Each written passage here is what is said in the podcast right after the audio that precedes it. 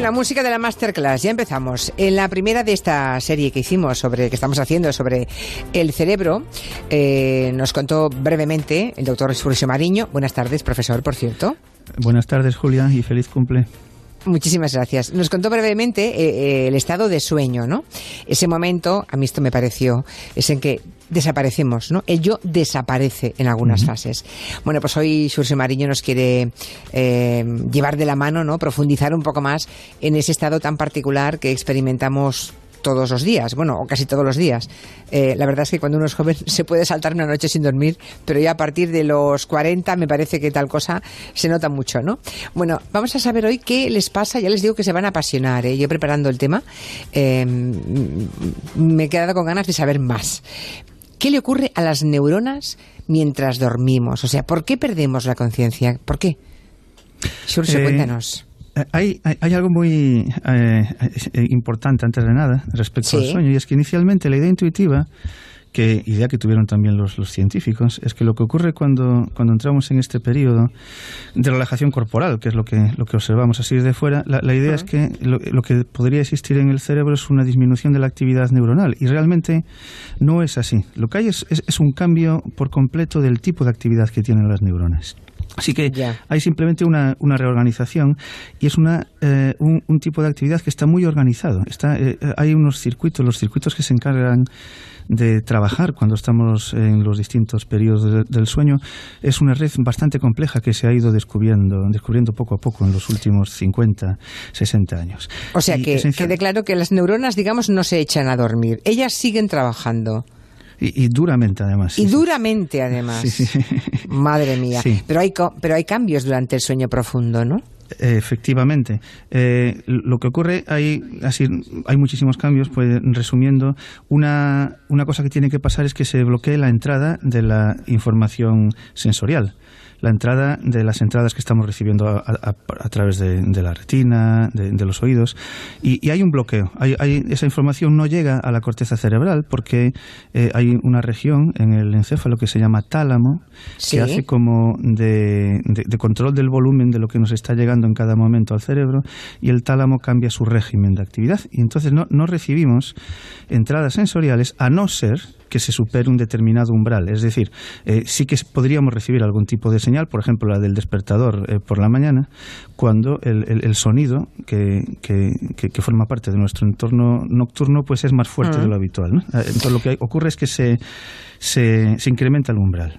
O sea, de entrada, el tálamo bloquea, digamos, la, la entrada de información sensorial. Eh, o sea, nuestro oído sigue escuchando, mm, si alguien nos toca el tacto, la piel sigue notando, pero no se envía esa información, digamos, al cerebro. a, la corteza cerebral. no se envía, vale. A, esta, a, la parte en donde eh, generamos la conciencia, por decirlo así. No, no, no llega ahí. a no ser que el sonido... No, Didi sí que estamos recibiéndola, pero no somos conscientes, no, no conviene que seamos conscientes de, eso, claro. O sea que cuando estamos dormidos se bloquea el tálamo y si hay un sonido muy fuerte nos puede despertar. Por cierto, es curioso porque cuando tenemos un bebé en casa, yo no, sé si le pasa a todo el mundo, pero a la mayoría de las parejas le pasa a la madre eh, o al padre, ¿no? Eh, depende.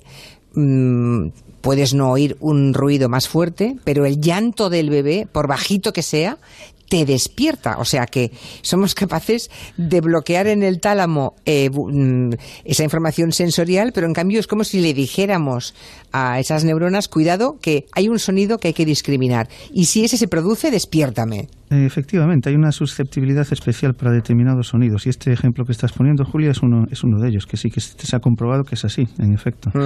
Eh, filtramos de manera eh, específica en cada momento determinados sonidos y bueno, tiene sentido que sea así porque esto evolutivamente es importante. Claro. El, el, principal cambio que, que comentabas al principio, que también comentamos brevemente en la primera masterclass, eh, o, el cambio más eh, espectacular es que desaparece la conciencia, dejamos de, tener la sensación de que existimos. Y esto, desde el punto de vista de la actividad eléctrica de las neuronas, se debe a que las neuronas eh, dejan, por decirlo de alguna forma, de hacer su trabajo. Ahora mismo, todos tenemos miles de millones de neuronas Y lo que está haciendo cada tipo de neurona en cada región específica del, encéfalo es generar una actividad determinada, que es particular de cada grupo de neuronas. podemos imaginarlo como una especie de código Morse o como esos sonidos que escuchábamos el primer día. Una especie de pip, pip, pip, pip, pip, esos sonidos que está haciendo cada neurona su trabajo particular. Sin embargo, en el momento en que entramos en el sueño, pasa algo que es sorprendente, que, es algo que realmente se ha descubierto hace relativamente poco, en los últimos eh, 30 años, por eh, redondeando, y es que eh, la inmensa mayoría de las neuronas de la corteza cerebral se ponen todas a generar la misma señal. Y la señal que generan es una señal que no tiene sentido, es decir, es una señal que no codifica información. ¿Y qué señal no codifica información? Pues un ritmo. Se ponen a, generar una, un, ritmo, una, una, oscilación que se repite una y otra vez en el tiempo y que dependiendo del momento del sueño en el que estemos, porque vamos pasando por distintas fases del sueño, eh, ese ritmo tiene distintas frecuencias. Para poner así el, ejemplo del ritmo que tenemos cuando estamos en el sueño profundo, hay una fase que se llama de sueño profundo. Es el, el momento en el que estamos eh, como más alejados tanto de nuestro yo como del mundo sensorial. Es, más difícil despertarnos. En ese momento, los miles de millones de neuronas de nuestra corteza cerebral están generando descargas eléctricas con un ritmo de entre 1 y 4 ciclos por segundo. Es, es decir, que eh, hacen una descarga eléctrica ah, para centrarnos en un ritmo concreto una vez cada segundo. Generan una, una señal. Y eso... más o menos así. Sí, entre, 1 y 4 por segundo. Y, además todas, decías, de forma sincronizada. Cuando todas de forma sincronizada. cuando estamos despiertos hay especialización, digamos, ¿no? Cada una se ocupa de una cosa y a la que nos dormimos se ponen todas de acuerdo. Es como si se aburrieran y quedaran, ¿no? Eh, es como decir, bueno, este tío ahora se va a echar una siesta o, va a se va a poner a dormir, nos aburrimos, vamos a montarnos un concierto. es curiosísimo. Eh, se observa que eso es así y, sin embargo detrás hay un mecanismo complejo que se encarga de, mantener que sea así, porque por alguna razón esa ha sido la manera que ha encontrado eh, que, que, ha encontrado la, biología humana, en evolutivamente, no es sin ningún fin concreto, en, que, ha aparecido para desconectarnos del mundo exterior. Y eso es porque, por alguna razón, eso es importante. El sueño tiene que tener alguna función que comentaremos dentro de, dentro de un rato, ¿no? ¿Esto para qué puede servir? Llegaremos a Vale, vale, llegaremos a eso. Pero ahora estamos en el momento en que las neuronas, digamos, eh, primero se ha bloqueado el tálamo, de manera que no nos llega información sensorial, salvo que haya algo muy, muy estridente que haga que nos despertemos. Ah, luego, también te preguntaré en algún momento qué hace que nos despertemos. O sea, porque si hay todas las, si todas las neuronas se ponen de acuerdo para de forma sincronizada ir haciendo una oscilación rítmica cuando estamos dormidos, como si se aburrieran y quedaran para hacer algo, me tendrás que contar porque en un momento determinado, si ocurre algo, un chillido, un ruido extraño, quién nos despierta, ¿no? O sea, habrá algunas neuronas de guardia o no. Hay unas neuronas que están muy alertas, sí, y además tienen una capacidad impresionante de sacarnos del sueño profundo, sí. Ya, y que saben además discernir cuando hay que despertarnos o cuando no. Exacto, sí, sí. O sea, que, que, saben lo que es importante de lo que no es importante. Sí, sí, es que, como decía al principio, los circuitos que se encargan del sueño realmente son muy complejos. Es, es todo un mecanismo que tenemos ahí funcionando en paralelo y que se activa durante la noche. Y cuando estamos soñando, cuando estamos soñando, ¿qué ocurre? Porque el primer día nos contaba el doctor Mariño que, pasan cosas ahí dentro. Hay, eh, a lo largo del sueño, eh, hay una serie de fases que se van repitiendo de forma cíclica. Pasamos inicialmente, eh, nos, queda, nos metemos de lleno en lo que se llama sueño no REM. Y ahí está el sueño profundo. Sueño no REM se llama así porque realmente el sueño que tenemos cuando empezamos a tener ensoñaciones se llama sueño REM. REM viene de el inglés eh, movimiento rápido de los ojos, ¿no? Rapid Eye Movement. En español se podría decir también sueño MOR, de movimiento de los ojos rápido. Eh, entonces, tenemos una fase inicial, que es la del sueño no REM, en donde estamos en este sueño profundo. Las neuronas están haciendo esa actividad oscilatoria de un hercio que comentamos hace un momento, de un ciclo por segundo. Y sin embargo, cada hora y media aproximadamente, resulta que hay unas neuronas que tenemos pues detrás, debajo de la nuca, en una zona que se llama tronco encefálico, que se activan y específicamente eh, activan zonas concretas de nuestra corteza cerebral. Es decir, eh, despiertan, por decirlo así, a nuestra corteza cerebral sin que se permita la entrada de la información sensorial. Es decir, el tálamo sigue bloqueando la entrada del mundo exterior, pero nuestra corteza se despierta. Y es ahí cuando tenemos ensoñaciones. Ah, vale, vale, vale. O sea, en ese momento es cuando, vale, o sea, persiste, digamos, el bloqueo sensorial, eh, pero, la corteza está despierta y ahí es donde imaginamos cosas. Tenemos las soñamos. Y eso es porque hay eh, unas neuronas concretas que, eh, que, que, de una manera bastante compleja y en un circuito que forma parte de, todo este entramado se, se, activan para hacer eso. Así que tenemos nuestra corteza cerebral funcionando exactamente igual que, la, que, como está funcionando ahora, ahora pero sin, sin tener la, la, información del exterior. Y ahí pasa, ah, hay, hay, algo que es eh, muy llamativo, y es que las neuronas que se encargan de contraer los músculos están funcionando exactamente igual que ahora. Por ejemplo, si estamos soñando que pues que tenemos que saltar de un vagón a otro en un tren porque nos están persiguiendo unos unos indios, no sé, y tenemos que hacer ese movimiento de pegar el salto y de mover esos músculos, esas neuronas están haciendo ese movimiento, estamos actuando esos, esos los movimientos de lo que estamos soñando. Eso ocurre durante la noche. Pero no siempre nos movemos.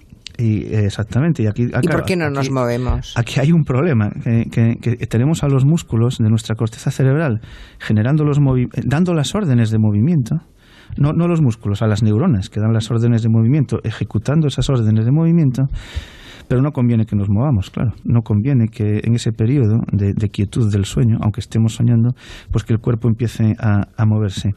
Así que hay unas células que están específicamente eh, eh, eh, situadas, colocadas también en esta región, pues debajo de, de la nuca, que se activan en el momento de este sueño REM y que envían una orden de inhibición a las neuronas que se encargan de mover los músculos.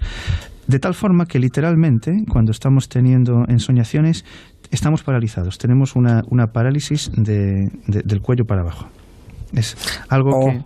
O sea, imagine, ah, es que mm, es que es apasionante. Es decir, claro, podemos movernos, es decir, que eh, las neuronas que dan órdenes a los músculos cuando estamos soñando que alguien nos persigue o que estamos saltando o que estamos riendo o que estamos haciendo cualquier actividad física, esas neuronas eh, pues le, están diciendo que nos movamos. Pero hay otras neuronas que lo que hacen es paralizarnos, eh, paralizarnos para impedir que nos movamos mientras estamos soñando. Y eso pasa todas las noches. Eso está ocurriendo todas las noches, además de forma intermitente. Se activan esas neuronas en cuanto entramos en el sueño REM, en este sueño que suele coincidir con, las ensoñaciones. No es eh, así eh, eh, exacta la cosa, pero suele coincidir. Este, este sistema de bloquear nuestros músculos cuando tenemos una ensoñación normalmente funciona de una manera muy muy precisa. Sin embargo, hay determinados momentos de, de, la, del día o del momento en el que de, nuestro sueño que puede no funcionar, no estar muy bien acoplado. Y creo que todos lo hemos sentido alguna vez. Hemos eh, dado esas pequeñas pataditas que podemos dar al comienzo de, la noche cuando estamos quedándonos dormidos y damos un paso en falso y movemos el, el pie. No sé si creo que es, es bastante común lo que está ocurriendo ahí, cuando tenemos estos pequeños movimientos para ajustar para, o, para pisar bien, eh, aunque estemos en la cama, lo que está ocurriendo es que estamos teniendo microsueños que son comunes al comienzo del sueño. Del sueño profundo. del momento, sí, de quedarnos dormidos. Y sin embargo, aunque ya estamos teniendo una ensoñación, las neuronas que se encargan de paralizar nuestros músculos aún no se han activado. Hay una pequeña desincronización ahí. Y por eso actuamos ese pequeño ese pequeño sueño, ese paso en falso que damos y, damos esa, esa, esa, pequeña patadita. Bueno, me parece... sí, sí. Hay, hay también una, una, lo que se llama una parasomnia. Hay distintos problemas que pueden surgir, ¿no? Así, distintos síndromes o problemas que pueden surgir en, el sueño. Y, una que es bastante angustiosa para las personas que, lo viven, aunque no, tiene ningún, no, no es para nada preocupante, es lo que se llama la parálisis del sueño. Y consiste en que estas mismas neuronas que están bloqueando pues nuestros músculos siguen bloqueándolo eh, más allá del momento, eh, siguen bloqueándolo en el momento en que nos despertamos, ¿no? Nos despertamos, estábamos teniendo una ensoñación estábamos paralizados y seguimos paralizados un poco más. Estamos en vigilia, nos acabamos de despertar, pero no podemos movernos. Esto, esto es lo que se llama una parálisis del sueño y no es para nada preocupante, pero es un poco angustiosa porque, claro, eh, claro, porque tú ya eres, en ese momento ha vuelto la conciencia, tú has, recuperado tu yo y dices, uy, pero si ahora no me puedo mover, ¿no? Claro, digamos que hay una cierta, no se han sincronizado lo que bloquea los movimientos de los músculos y, y, los que nos han despertado, ¿no? Las que nos han despertado todo, es que el circuito es realmente tan complejo que hasta se puede entender que, tenga algún fallo, porque es, es, un montón de, grupos neuronales que tienen que ponerse de acuerdo. Estaba pensando que yo, yo, yo, tengo un animal en casa, tengo una, bueno, tengo dos perritas, y cuando duermen, eh, a veces las ves dormir a tu lado, ¿no? Las, ves que está en su bueno y que y ves que estás soñando, notas que estás soñando. Y algunas veces incluso ladran, como bajito pero ladran y se mueven cuando están soñando. Sí, sí, sí, sí. o sea, a los animales también les pasa, digamos. Sí, o, puede que no sea un sueño y que, y que, tengan también así. Nosotros también podemos hablar, en, hablar o, tener movimiento sin, sin que sea realmente, sin, sin, tener que estar soñando. ¿no? es, es un poco más, hay como más, más opciones casi que simplemente estar soñando, ¿no? Pero sí, es, es, muy probable que estén soñando, que tengan algún tipo de, de, de generación así, de algún tipo de, de, mundo, ¿no? De, mundo imaginario. Interior, sí, sí. realmente no, no, sabemos cómo, cómo puede ser esto en, en, otros animales. ¿Y la narcolepsia, profesor Mariño? Sí, es una cosa complicada de estudiar. La, narcolepsia es... Eh, es algo yo, yo creo que relativamente conocido, ¿no? Es, posible que muchas personas que nos estén escuchando hayan escuchado, hayan oído alguna vez esta, esta palabra que consiste en una tendencia a quedarse dormido realmente cuando no es el momento. ¿no? Eh, una, una, es un problema importante porque, porque es una, una entrada brusca en, en, el sueño. Y, y, consiste precisamente, es algo que se sabe desde hace relativamente poco, en que estos circuitos que, de, que, que, están regulando todo este ciclo del sueño, del sueño no REM, del sueño REM, se activan eh, sin que tengan que hacerlo.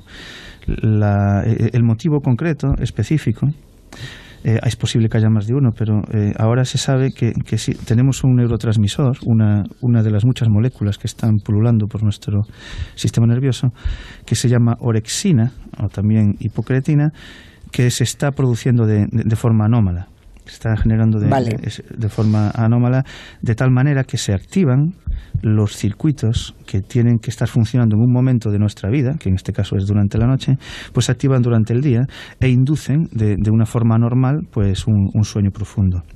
Ahí es casi como si te murieras de golpe, ¿no? La sensación es que te has muerto, vamos, ¿no? Sí.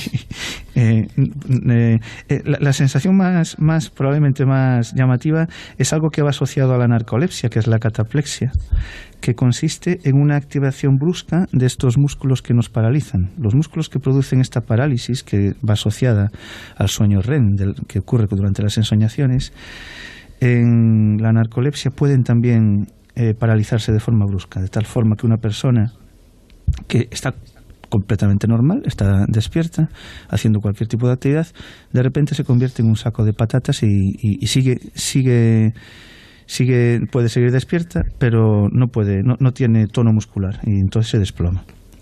Y esto puede, este tipo de, desplome suele ir asociado a, emociones, ¿no? Así cuando se sufre alguna emoción, pues como que tu equipo acaba de marcar un gol o alguna cosa así.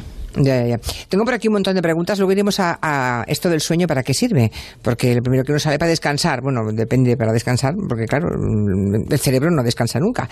Pero ah, tengo aquí muchas preguntas que algunas ya las, de alguna manera ya las ha contestado Xurxo Mariño. Por ejemplo, Sergio Novoa dice, ¿por qué llevo años despertándome a la misma hora. Independientemente de la hora a la que me acueste, me despierto siempre de lunes a domingo a las 6 de la madrugada. Y luego, sí, esto hay otro oyente que también pregunta lo mismo, ¿eh? ¿Por qué me despierto siempre a la misma hora? Sí. Eh, como estaba diciendo, es, un ciclo muy organizado. En, nuestro ritmo circadiano, los seres humanos y muchos otros animales tenemos lo que se llama un ritmo circadiano, que es una sincronización con el planeta Tierra. ¿no? Como da una vuelta cada 24 horas y hay un ciclo de día, de noche y de oscuridad, pues hemos biológicamente desarrollado un ritmo circadiano. Eh, este ritmo circadiano incluye eh, una cantidad bastante importante de sustancias que están, que tienen patrones rítmicos de de secreción al organismo. Hay, por ejemplo, muchas hormonas que tienen un patrón, patrón rítmico de, secreción. Una que está relacionada con el sueño es la melatonina, que ahora se, se, puede tomar también para muchas cosas, ¿no? Por ejemplo, para, para solucionar el jet lag así en, en, así de un plumazo. Hay eh, hormonas que se producen de forma rítmica, hay genes que se activan eh, de forma rítmica, sincronizados con estos ritmos, y estos ritmos tienen una tendencia muy fuerte a, permanecer, incluso aunque tengamos cambios así que, pueden ser de un día. Y esto es precisamente lo que explica el jet lag, ese, ese desajuste tan importante que se tiene cuando se, se viaja eh, hacia el este o hacia el oeste, ¿no? Cuando, cuando cruzamos varios usos horarios y... Claro, el cuerpo sigue manteniendo un ritmo de producción de esas hormonas y por tanto nos despierta a la hora que toca, ¿no? Exactamente, es exactamente eso. Así que eh, nuestro organismo tiene una, una inercia que, que cuesta modificar y, entonces es, es, completamente normal que una persona, pues si, si de alguna manera ha generado ese ritmo, pues se despierta a las 6 de la mañana, incluso los domingos.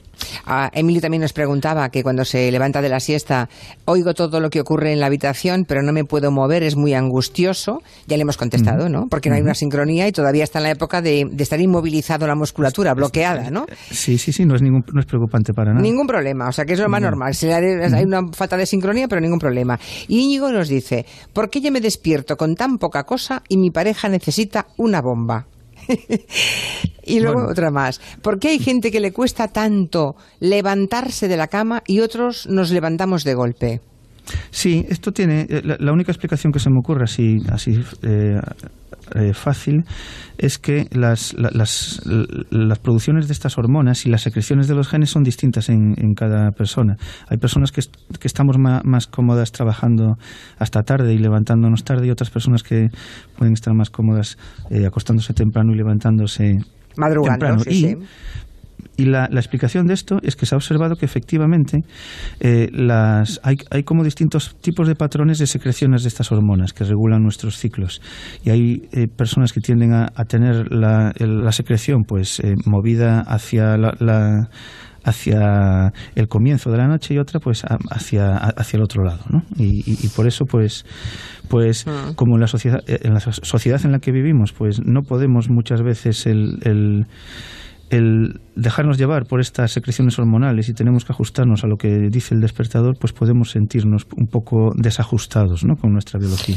Había por aquí otro oyente que preguntaba cómo es posible que se ponga una hora, ¿no? Dice, me voy a dormir la siesta, eh, tengo 40 minutos y a los 40 minutos exactos se despierta. Hmm. Supongo que sea también la costumbre. Esto a mí me resulta más complicado de, de, explicar. No, no, le encuentro una, una explicación de neuro, neurofisiológica clara. Pero, pero bueno, a lo mejor es que se ha acostumbrado a eso y por alguna razón pues ah. que ya le llega. Y tendrá que ver con lo que ha comido también y con el tipo de, de, comida que usa habitualmente. Si ha bebido más o menos alcohol, seguro que tiene que ver con sus costumbres. Aquí hay otro oyente, Víctor, que dice que a él le despiertan los olores que indican peligro si hay un olor a quemado o a gas, bueno, claro, digamos que cualquier, supongo que ese bloqueo sensorial del que antes hablábamos, que es el que nos permite que no llegue a la corteza cerebral toda esa información, ¿no? O que llegue y no actúe cuando hay algo que está catalogado en nuestra memoria como peligro, imagino que sí que nos despierta la neurona o la parte del cerebro encargada, ¿no? Es que es muy relativo, sí.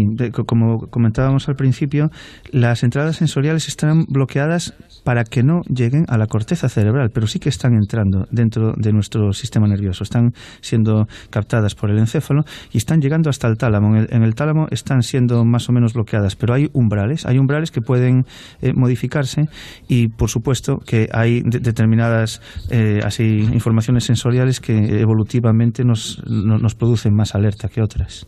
Ya. Por aquí me dice, me gustaría preguntar al profesor Mariño, ¿qué se resiente más ante la falta de sueño, si el cuerpo o la mente? Y esta pregunta no podemos responderla así tal cual sin hablar de la necesidad del sueño, ¿no? Es decir, ¿el sueño para qué sirve? Yo hubiera dicho siempre que pues para descansar, pero no debe ser la respuesta correcta, porque cuando el Surcio Mariño nos dice hay que plantearse realmente para qué dormimos, quiere decir que podríamos perfectamente vivir sin dormir, ¿no? Eh, parece o sea, no, no, podemos, pero bueno, que, podemos, no, no, no. que la primera respuesta esa fácil de para descansar no vale. No. En experimentos que se han hecho con, con, ratas, por ejemplo, hace muchos años ya se, hicieron esos experimentos. Las ratas, las ratas mueren antes por, por sueño que por falta de alimento. Es, es, algo que por alguna razón es muy importante en muchos animales. E, e, es, curioso que no sabemos si el sueño tiene la misma función en todos los animales. Y de hecho es bastante complicado definir lo que es el sueño, porque distintos animales entran en distintos tipos de estados de quietud o de, o de reposo. Y es también un mundo muy interesante, pero centrándonos en el ser humano, hay varias teorías, hay varias hipótesis y es probable que todas tengan algo que ver, algo de razón y que el sueño en realidad, eh, estos momentos que pasamos todas las noches, eh, pues estén eh, generando distintos tipos de, teniendo distintas funciones. Una de las de las más comentadas, que, ya, ya apunté el primer día, es que parece ser que es importante para que se afiancen nuestros recuerdos. Es decir, las vivencias que tenemos a lo largo del día, de alguna forma, mm. necesitan eh, fijarse en las conexiones neuronales. Y estas oscilaciones que decíamos al principio, que decíamos que teníamos unos ritmos que, que, tenían una oscilación de un hercio, pues son más fuertes precisamente en los circuitos que más se han, activado durante el día. Y esto o sea, lo que más hemos usado em, se activa más durante la noche, que es una forma, o sea que la gente, los chavales que están estudiando hasta última hora y luego se duermen, es un buen momento para que se afiance todo lo que han aprendido. E, efectivamente. Sí, sí, sí. Esta es una de las, de, las teorías más, manejadas. Hay otra, hay, otra, otra hipótesis o otra posible función es que sea una especie de bricolaje neuronal.